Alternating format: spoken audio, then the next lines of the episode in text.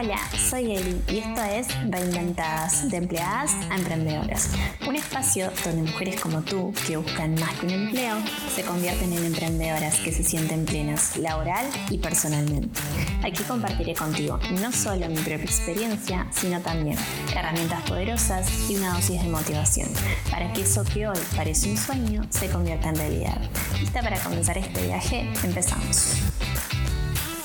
Bienvenida a este tercer episodio. Antes de comenzar, te pido disculpas si me sientes la voz un poquito rara, un poquito congestionada, pero la verdad es que estoy engripada y bueno, no quería dejar de grabar este episodio. Primero porque me hace muchísima ilusión y segundo porque me parece un tema muy importante y sobre todo para verlo en esta época del año. Hoy vamos a estar hablando de algo que a menudo muchas personas suelen subestimar o dejar de lado a la hora de reinventarse profesionalmente y emprender. Y es la importancia de tener un plan. Y en esto la verdad yo me declaro culpable porque fue uno de los errores más importantes que cometí a la hora de emprender, de querer hacer un cambio de carrera profesional. Crear un plan básicamente es tomarte el tiempo para crear una estrategia que te va a llevar del punto en el que estás al que deseas estar de la manera más rápida y fácil posible, siendo consciente de las acciones que debes llevar a cabo para poder avanzar. En otras palabras, sería como crear la mejor ruta de viaje para ti. Tener un plan a la hora de reinventarte profesionalmente y emprender con propósito es extremadamente importante y te lo voy a explicar con este ejemplo que la verdad me encanta. Imagínate que una amiga tuya se muda a una nueva casa y te invita a conocer. Tú la verdad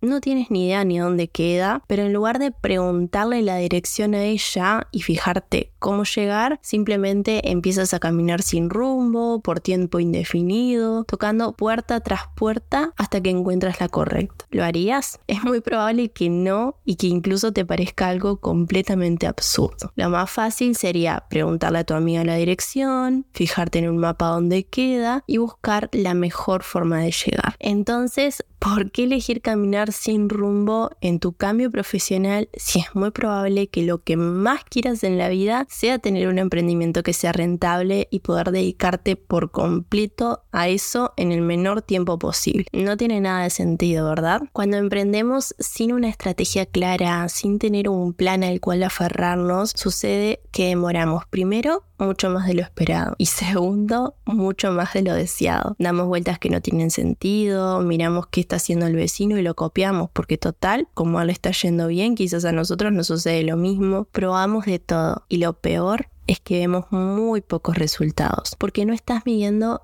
absolutamente nada. Entonces ni siquiera sabes si te está yendo bien o mal o si eso que estás probando realmente funciona o no funciona porque tampoco lo dejas madurar. ¿Qué termina pasando? Que sientes que no tienes claridad, que estás abrumada, te desmotivas, no eres productiva, porque un día haces mil cosas y al siguiente nada porque crees que todo lo que hiciste el día anterior no sirvió. Entras en un bucle de me motivo, quiero lograrlo porque es lo que más deseo en el mundo pruebo de todo, siento que nada funciona, me desmotivo de nuevo y dejo de confiar en mí. Al poquito tiempo repites esto una y otra vez. Es importante tener un plan porque contrario de lo que piensan muchas personas, que saber qué es lo que tienes que hacer cada día te quita libertad o es muy estructurado, lo que hace es que te da paz y sobre todo te ayuda a mantenerte enfocada, a medir tus resultados y ver de primera mano lo que está funcionando y lo que no para poder corregirlo y seguir avanzando. El secreto para tener éxito, y esto aplica a cualquier cosa que quieras lograr, es ser constante, tener paciencia e insistir. Insistir, insistir, insistir. Y tu mejor aliado siempre va a ser tener un plan hecho para ti. ¿Y por qué digo esto? Porque nadie conoce más tu vida que tú. Sabes con qué tiempo cuentas, cuál es tu situación actual, cómo te sientes, cuáles son tus sueños, tus miedos más profundos. Y para que el plan funcione, tiene que ser creado por ti y sobre todo teniendo en cuenta tu vida personal. Porque como dice el dicho, el que mucho abarca, poco aprieta. Y si no tienes en cuenta tu vida personal y todos los factores que influyen en tu rutina día a día, vas a terminar dejando todo de lado y el plan se va a convertir en un lindo deseo, en algo que quizás algún día podrás llegar a ser. Y esto es lo que claramente no queremos. Cuanto antes diseñes tu plan, mejores resultados vas a obtener. Muchas veces creemos que como recién estamos empezando con nuestro negocio, no necesitamos tener una estrategia. Que bueno, cuando tengamos X cantidad de números, vamos a tener un plan de negocios. Y la realidad es que esos números que te gustaría tener llegan cuando tienes una estrategia y un plan diseñado. No existe ningún negocio exitoso que no tenga un plan y que no persiga determinados objetivos. Es más, lo primero que deberías de haber hecho cuando te planteaste emprender y poder dejar tu trabajo en relación de dependencia en algún momento es diseñar tu plan, tu ruta de viaje Y sí, quizás creas que es algo extremadamente aburrido, que quieres que todo fluya y que estructurar todo de esta forma es realmente un embole, pero crear un buen plan no consiste en tener todo milimétricamente calculado y que eso no se pueda modificar y que si lo pones en papel queda ahí por siempre y para siempre. Un buen plan lo que hace es ayudarte a equilibrar tu vida personal con tu vida personal. Te da un rumbo, te ayuda a gestionar mejor tu tiempo, a no desviarte, a sentir seguridad sobre lo que estás haciendo. Te da esa certeza de que estás yendo por el camino que consideras que en este momento es el mejor para ti. Y digo en este momento porque es muy importante revisar los planes cada tanto para ver si aún estamos resonando con eso que queríamos en ese ese momento. Ahora bien, te estarás preguntando, ¿Cómo puedo crear un plan? Porque todo hermoso, pero la verdad es que si es la primera vez que lo vas a hacer, puede ser algo desafiante. Si es la primera vez que estás emprendiendo y que vas a crear un plan, te recomiendo que busques una experta o un experto que pueda ayudarte. Sobre todo si hace mucho tiempo vienes probando cosas que no te están dando el resultado que esperas. Buscar a alguien que te ayude a mirar tus objetivos desde otro lugar, aclarar tus ideas, ver qué es lo que te está frenando y bajar todo eso a tierra para que el plan sea más efectivo puede ser muy útil y muy enriquecedor para ti. Porque como siempre digo, las respuestas están en ti. Pero alguien externo a la situación que no tiene la carga emocional que tú tienes sobre lo que estás viviendo, va a ver todo desde otra perspectiva y te puede ayudar a ver las cosas desde otro lugar e incluso ver cosas que hoy no estás pudiendo ver. Si te parece interesante todo esto y quieres crear una estrategia personalizada para ti, sintiéndote segura, acompañada por alguien más, en este momento yo estoy creando un workshop en donde primero vamos a estar haciendo un profundo trabajo de autoconocimiento, algo súper importante a la hora de crear un plan que se adapte a ti y luego estaremos creando un plan personalizado que se adapte a tu situación actual, a tu situación real y que te ayude a obtener los resultados en el menor tiempo posible. Además, algo positivo es que una vez que aprendes la metodología, puedes aplicarla para siempre. Si te gusta la idea, puedes anotarte en la lista prioritaria. El link lo encuentras en la cajita de descripción de este episodio para no perderte el lanzamiento y que pueda avisarte cuando ya esté listo y esté la venta. Pero si te gustaría hacerlo por tu propia cuenta, hacerlo primero sola y bueno, ver qué sale, te voy a recomendar seguir estos pasos. Lo primero, y es lo que siempre recomiendo, es hacer un trabajo de autoconocimiento. ¿A qué me refiero con esto? Es que te preguntes, ¿cuál es tu propósito? ¿Tu para qué? ¿Cuáles son tus valores? Y sobre todo que seas sincera contigo misma sobre cuál es tu situación actual. Que hagas un balance de todo lo que has conseguido hasta ahora, de lo que te gustaría haber conseguido no conseguiste, de cómo te sientes al respecto, cómo te gustaría sentirte, cuáles han sido tus principales obstáculos hasta el momento. Que te tomes un tiempo para reflexionar, pero ir a lo más profundo de ti, aunque pueda ser algo incómodo, pero es muy muy necesario que lo hagas porque eso te va a ayudar a ser consciente de tu realidad actual. Y cuando nos enfrentamos con nuestra realidad y reconocemos lo que está sucediendo en nuestra vida, tenemos la posibilidad de cambiarlo, de mejorarlo. Hasta que no nos hacemos conscientes, es imposible que podamos hacer algo diferente, que podamos hacer un cambio en nuestras vidas, porque para que nuestra realidad cambie, primero tenemos que cambiar nosotros. Lo segundo que tienes que hacer es, una vez que te hayas tomado el tiempo para reflexionar, te preguntes a dónde te gustaría llegar, en qué lugar te gustaría estar de aquí a 12 meses y cuáles son esos objetivos que debes alcanzar para lograrlo. Aquí es importante que listes todo aquello que te gustaría alcanzar.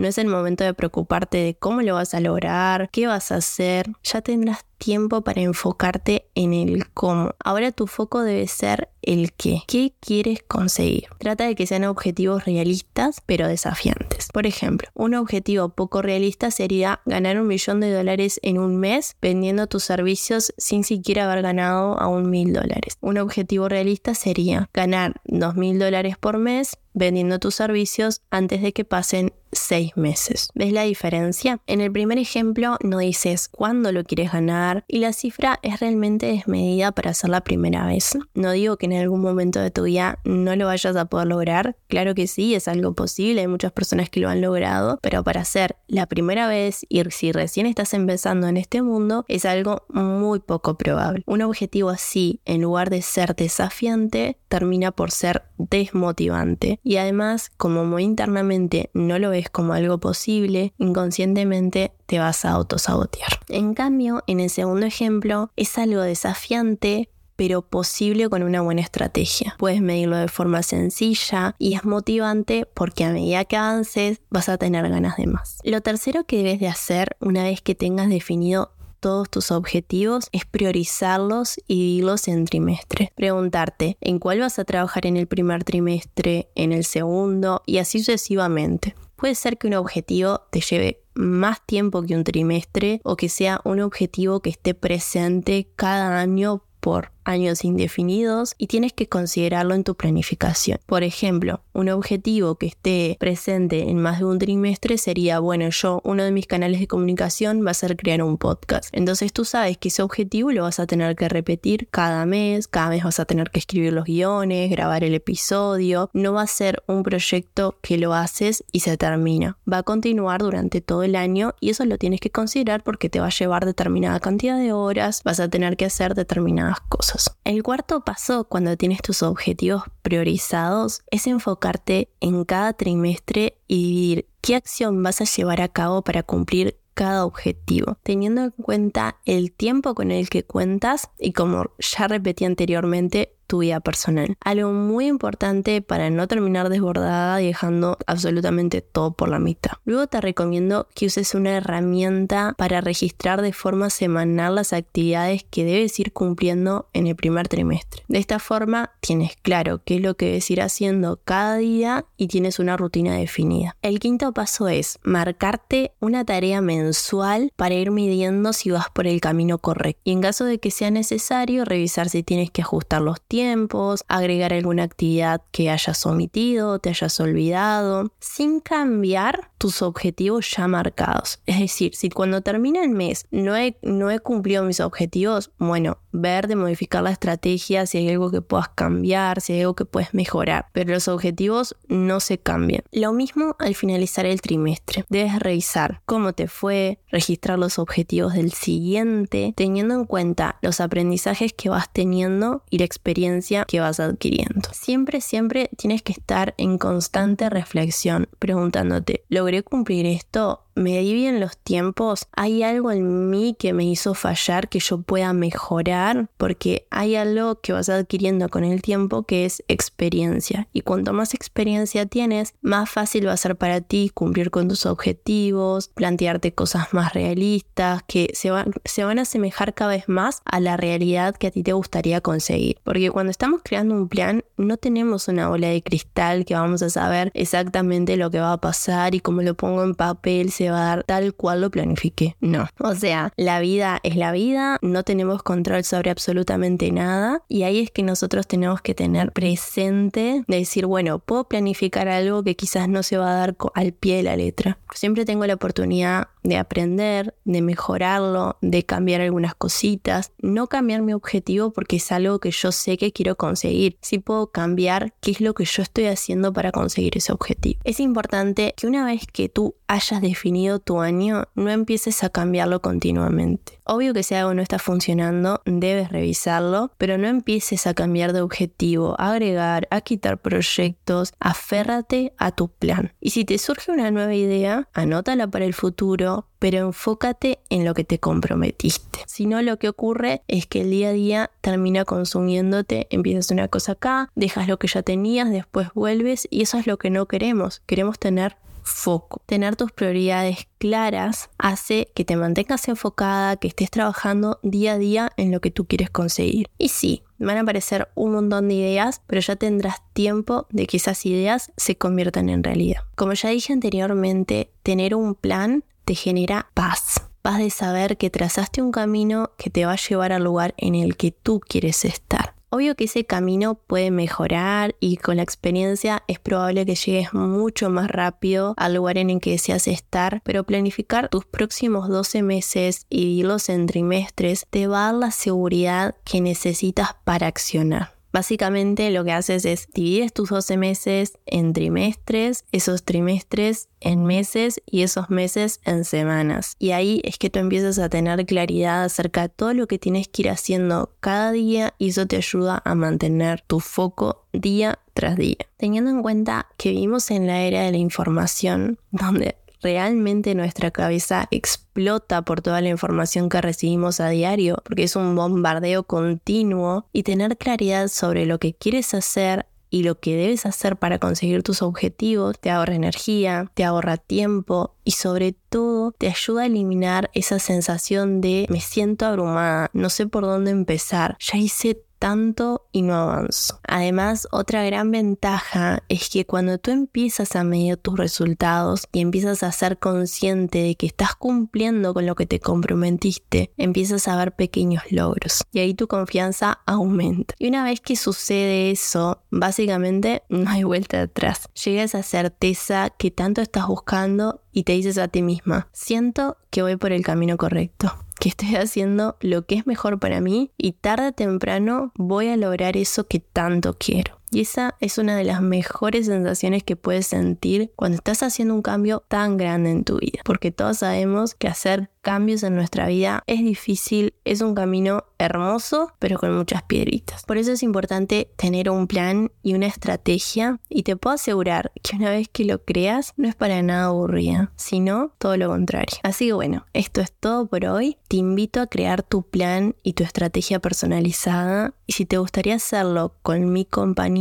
y la de otras mujeres que están transitando el mismo camino que tú, te invito a unirte a la lista prioritaria de mi workshop para que no te pierdas el lanzamiento y puedas participar de este hermoso taller. El link lo encuentras en la cajita de descripción de este episodio. Muchas gracias por tu tiempo y nos vemos en el próximo episodio. Chao.